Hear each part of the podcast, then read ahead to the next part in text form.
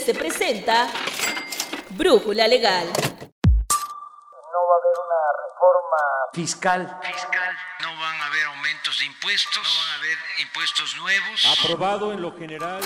Esta reforma laboral, una reforma histórica. Llegó la hora. La época favorita del SAT está aquí. Es momento de presentar la declaración anual del ejercicio 2020.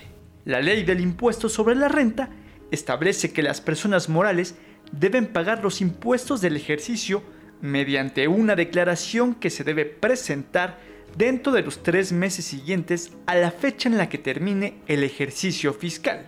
En consecuencia, en marzo se debe presentar la declaración anual de personas morales. El año pasado, el Servicio de Administración Tributaria no dio prórroga para el cumplimiento de esta obligación y se prevé que este año tampoco lo haga. Para hacer la declaración anual, las personas morales, régimen general, título segundo de la ISR, tienen que ingresar al apartado régimen general de declaraciones en el portal del SAT.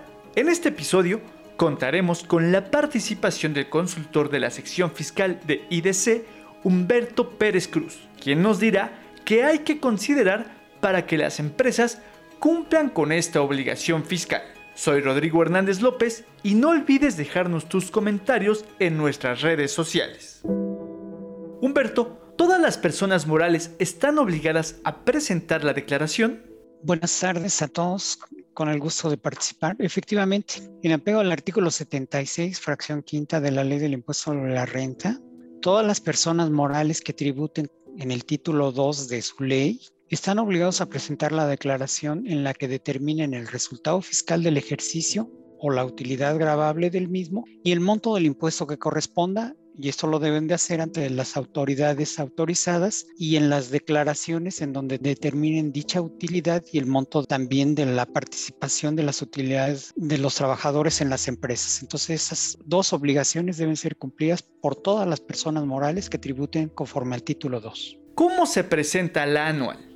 En la resolución miscelánea fiscal para 2021 y como una regla de procedimiento que sería aplicable para 2020, en su regla 3918 dice que los contribuyentes que tributen en el título 2 deberán presentar su declaración anual en donde determinen el resultado fiscal del ejercicio o la utilidad grabable del mismo y el monto del impuesto que corresponda. Para ello van a ingresar al, al portal del SAT a través del aplicativo electrónico declaraciones y pagos en la parte de la declaración del ejercicio y van a cumplir con algunos requisitos que vamos a comentar brevemente. La declaración está prellenada, es decir, ya hay información con la que se alimentó en los pagos provisionales que el contribuyente fue presentando durante el ejercicio, así como con la información que presentó en los comprobantes fiscales de nóminas que haya emitido y que haya aplicado en, en el ejercicio en que presenta la declaración. Es importante aclarar en ese sentido que si el contribuyente desea modificar alguna información prellenada, tanto de los ingresos correspondientes a los pagos provisionales como a los comprobantes fiscales de nómina, que ahí el plazo ya era hasta febrero, este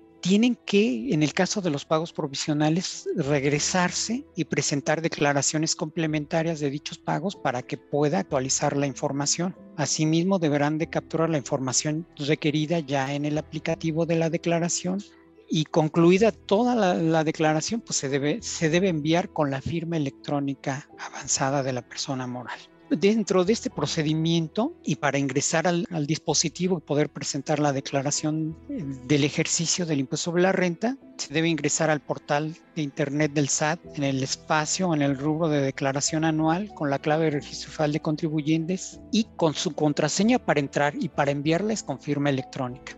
Seleccionarán el periodo a declarar y el tipo de declaración, definitiva, complementaria. Capturarán los datos habilitados en el programa citado y el sistema realizará en forma automática los cálculos. No tienen que hacer ninguna operación. Los cálculos que alimenten, el sistema está diseñado para que en forma este, sistemática haga los cálculos aritméticos. Concluida la captura, se enviará la declaración y se obtendrá el acuse de recibo electrónico, el cual contendrá, entre otros, el número de operación, la fecha de presentación y el sello digital generado por dicho, por dicho órgano, por dicha autoridad.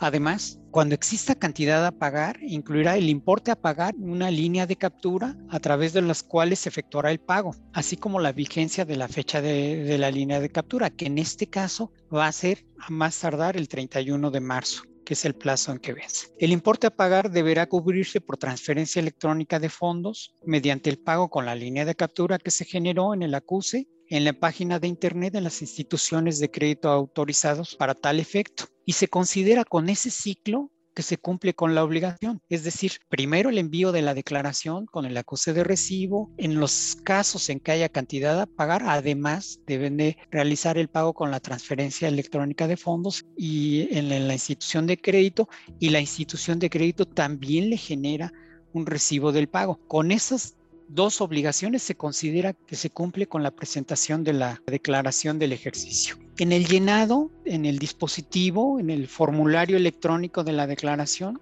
se establece que la información va a quedar prellenada por 30 días.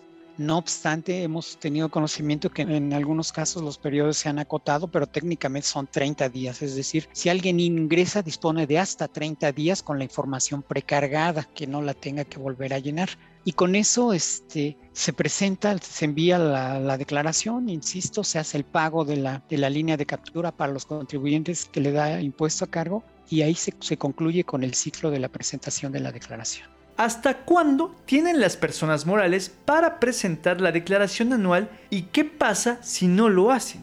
Claro, las personas morales del régimen general, que es el tema, por prescripción del artículo 9, cuarto párrafo, el impuesto se pagará mediante declaración que presentarán dentro de los tres meses siguientes a la fecha en que termine el ejercicio. Las personas morales que tienen el ejercicio enero-diciembre, pues disponen hasta el 31 de marzo para presentar la declaración en el ejercicio y lo pueden hacer, dice, dentro de los tres primeros meses, entonces desde enero hasta el 31 de, marzo, es la fecha en que deben de presentarlo. Pero no solamente hay personas morales que, están en, en, el régimen general, en la regulación del artículo 9. Hay otros, eh, otros contribuyentes que tienen otros regímenes y que también tiene la remisión para ese mismo plazo. Es decir, hay contribuyentes que han optado por tributar en el régimen de acumulación de ingresos conforme al artículo 200 y también remite que, que debe de presentar o el plazo para presentar la declaración son los tres meses siguientes al cierre de su ejercicio. En el caso de las sociedades cooperativas que difieren el impuesto y que optan por tributar conforme al artículo 194, de la ley, también deben de presentar su declaración dentro de los tres meses siguientes al ejercicio. Entonces, esos tres tipos de contribuyentes, los del régimen general, los de acumulación de ingresos y las cooperativas, disponen de tres meses.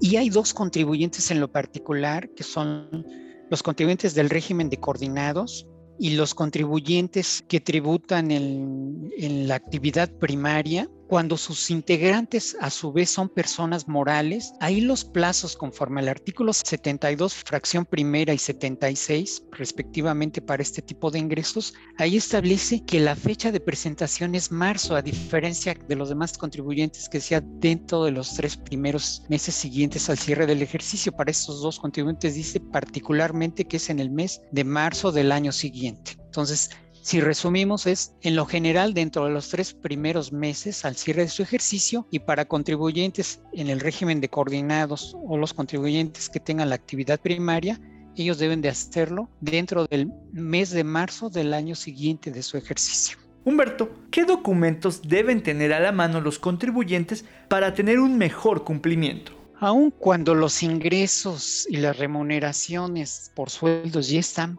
prellenadas o, precargadas, es importante que los contribuyentes tengan a la mano, entre otros, la integración de tales ingresos y papeles de trabajo, las deducciones permitidas, la, la, integración, cómo se conforman, que identifiquen y hayan evaluado el costo de lo vendido, la deducción de inversiones para que tengan ya integradas las depreciaciones, los factores o los porcentajes de depreciación que les son aplicables, eh, integrar o cuantificar los créditos y deudas para poder determinar el ajuste anual por inflación, determinar la participación de los trabajadores en las utilidades de las, de las empresas para verificar contra los datos que, que el propio sistema genera, tener actualizada la cuenta de capital de aportación, la cuenta de utilidad fiscal neta, las pérdidas fiscales de ejercicios anteriores, deben de tener una información contable, que además es una obligación conforme al artículo 76, tener estados de posición financiera y estados de resultados, así como inventarios, porque estos datos van a ser base para la alimentación de la información. Y en este último caso, los estados de resultados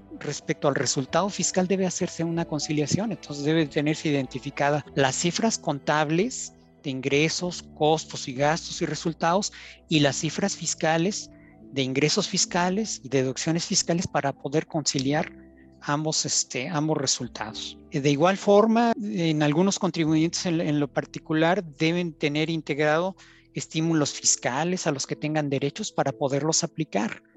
en forma general deben de contar con esta información para que el llenado de su declaración pues sea en una forma más cómoda y más precisa. ¿Cuál es el efecto fiscal de la dación en pago? Bueno, la, dación en pago es una forma de extinción de las obligaciones o de, pagar con un bien alguna, alguna operación que se tenga. Entonces, esto sucede cuando un contribuyente alguna obligación que tiene le paga a otro contribuyente con un bien. Entonces, los dos contribuyentes tienen efectos en ese sentido. El contribuyente que otorga la dación en pago del bien para pagar la obligación, de acuerdo al artículo 18, fracción segunda de la ley de renta, debe de considerar como una ganancia acumulable por la transmisión de, dicho bien el ingreso conforme avalúo que tenga y disminuyéndole la, la deducción permitida de ese bien de tal suerte que solamente acumule la ganancia. Tratándose de mercancías, el ingreso será por el total de las mercancías, el valor total de las mercancías, pero también te dará derecho a considerar el costo de lo vendido de dichas mercancías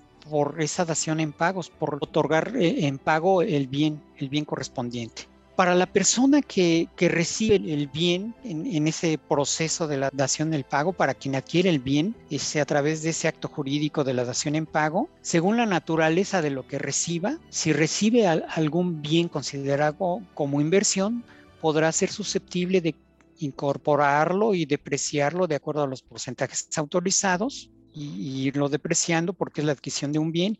Y si recibe este, mercancías, las considerará dentro de su inventario y en el momento en que las venda, podrá considerar el valor dentro del costo de lo vendido de, de, dichas mercancías. Entonces, en ese sentido, se describe que el que otorga la dación en pago va a determinar una ganancia acumulable y para el que lo recibe, pues es una, una deducción del bien o es una mercancía sujeta al costo de lo vendido dependiendo del tipo de bien que reciba por el acto jurídico de la dación en pago. Para reducir gasto, ¿qué deben tomar en cuenta los contribuyentes? Bueno, el artículo 25 en su fracción tercera y el artículo 39, segundo, párrafo segundo, inciso A y tercero, inciso C de la ley de renta, establecen ahí que son deducciones permitidas para el primer caso los gastos netos de descuentos, en forma general un gasto neto de descuento. Y en el costo de lo vendido, los costos que forman parte integrante del costo de lo vendido, también hay costos. Entonces, el alcance del gasto neto de descuento significa que es una erogación. El gasto o el alcance, el término del concepto de gasto es una erogación que se consume en forma inmediata. Entonces, si es un gasto neto de descuentos, eh, es que, hay que a ese gasto se le deben de disminuir los descuentos y bonificaciones para que sea el neto. Entonces, si posteriormente en el ejercicio recibe un descuento, lo debe de disminuir al gasto para considerarlo en forma neta.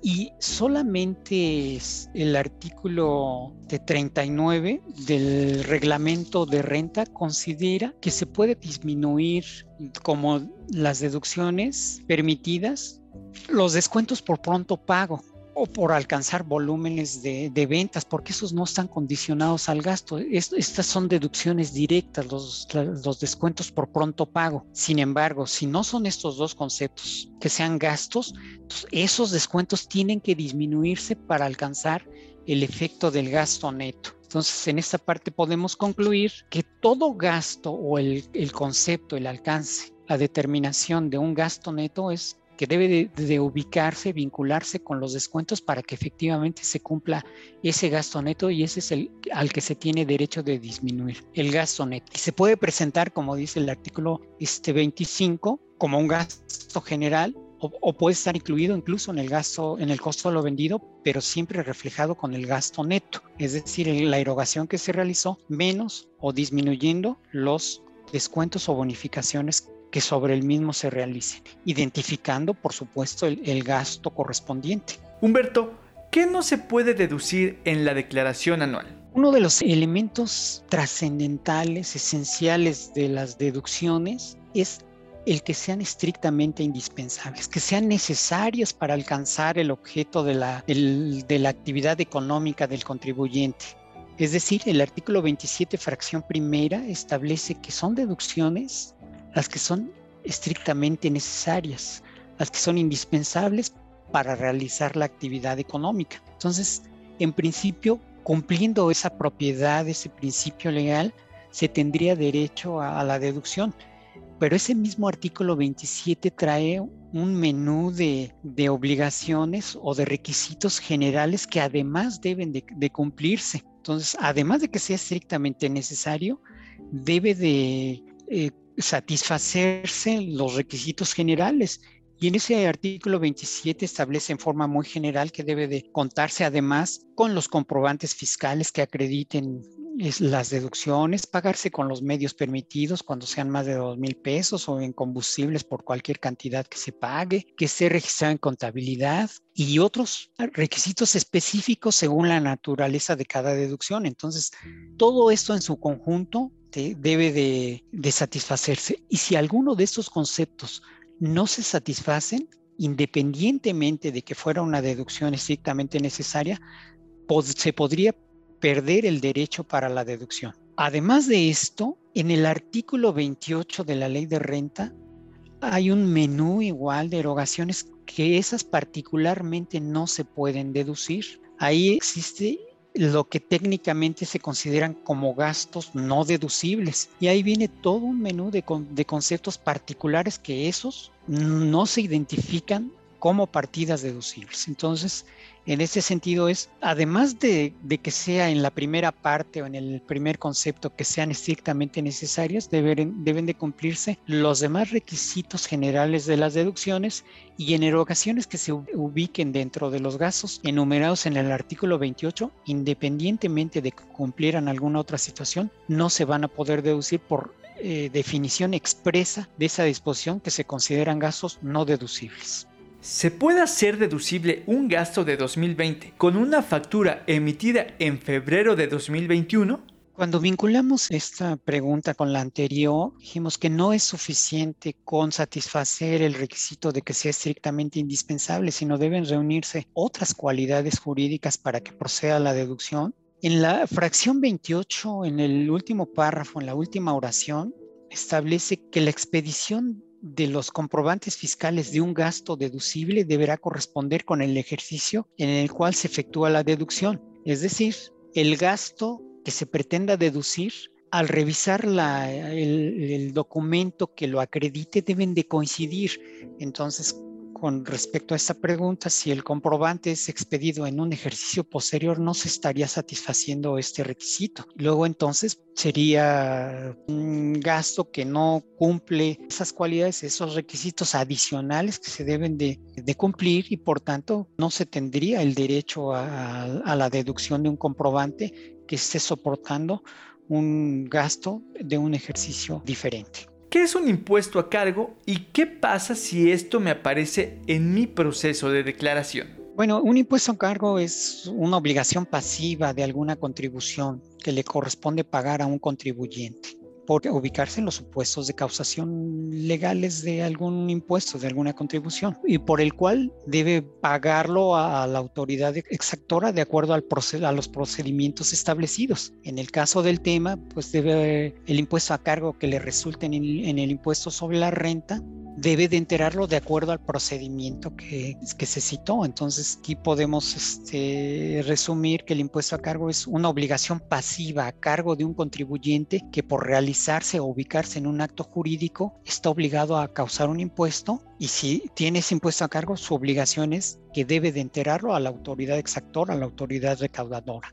de acuerdo a los procedimientos que sean establecidos para esa contribución. Humberto, para finalizar, ¿cómo sé si tengo un saldo a favor? Dentro del proceso de la determinación de la declaración, cuando es un impuesto definitivo, al determinar la declaración en, dentro del procedimiento del cálculo, existen conceptos que se pueden acreditar, que se pueden disminuir del impuesto que resulta a cargo en la declaración. Y estos conceptos que se pueden acreditar pueden ser los impuestos que le hubiesen retenido o los pagos provisionales efectivamente enterados y que en el cálculo de la determinación del impuesto definitivo del ejercicio, al acreditarse, al disminuirse esos pagos, si estos exceden al impuesto a cargo, entonces el resultado es un saldo a favor por exceso de acreditamientos, porque los acreditamientos de, los, de las retenciones que hicieron eh, instituciones de créditos o los pagos provisionales que hizo el, pago, el propio contribuyente durante el ejercicio, esos dos conceptos excedan al impuesto que, que se determina el ejercicio, en ese, en ese caso resulta un saldo, un saldo a favor que es susceptible de solicitarlo en devolución o de poderlo este, compensar contra futuras causaciones del impuesto en donde se está generando conforme hoy la actual regulación para la aplicación de saldos a favor de compensación o, o devolución en su, en su momento. Entonces el saldo a favor es cuando el exceso de acreditamiento, de acreditamiento por esos conceptos, es superior al impuesto causado y por esa diferencia. Ese es el monto del saldo a favor. El SAT ha reiterado a los contribuyentes que este trámite se puede realizar sin salir de casa, así que no hay excusas ni peros. El año pasado, la autoridad fiscal recaudó 3.3 billones de pesos, lo que representó un aumento real de 0.8% respecto a 2019. Recuerden que para las personas físicas la fecha límite es el próximo 30 de abril, pero ese tema lo abordaremos en una próxima emisión, por lo que pueden dejarnos sus comentarios o sugerencias al respecto en nuestras redes sociales. Agradecemos en la producción y realización a Alan Morgan. Te esperamos en nuestra siguiente emisión de Brújula Legal. Yo soy Rodrigo Hernández López. Hasta la próxima.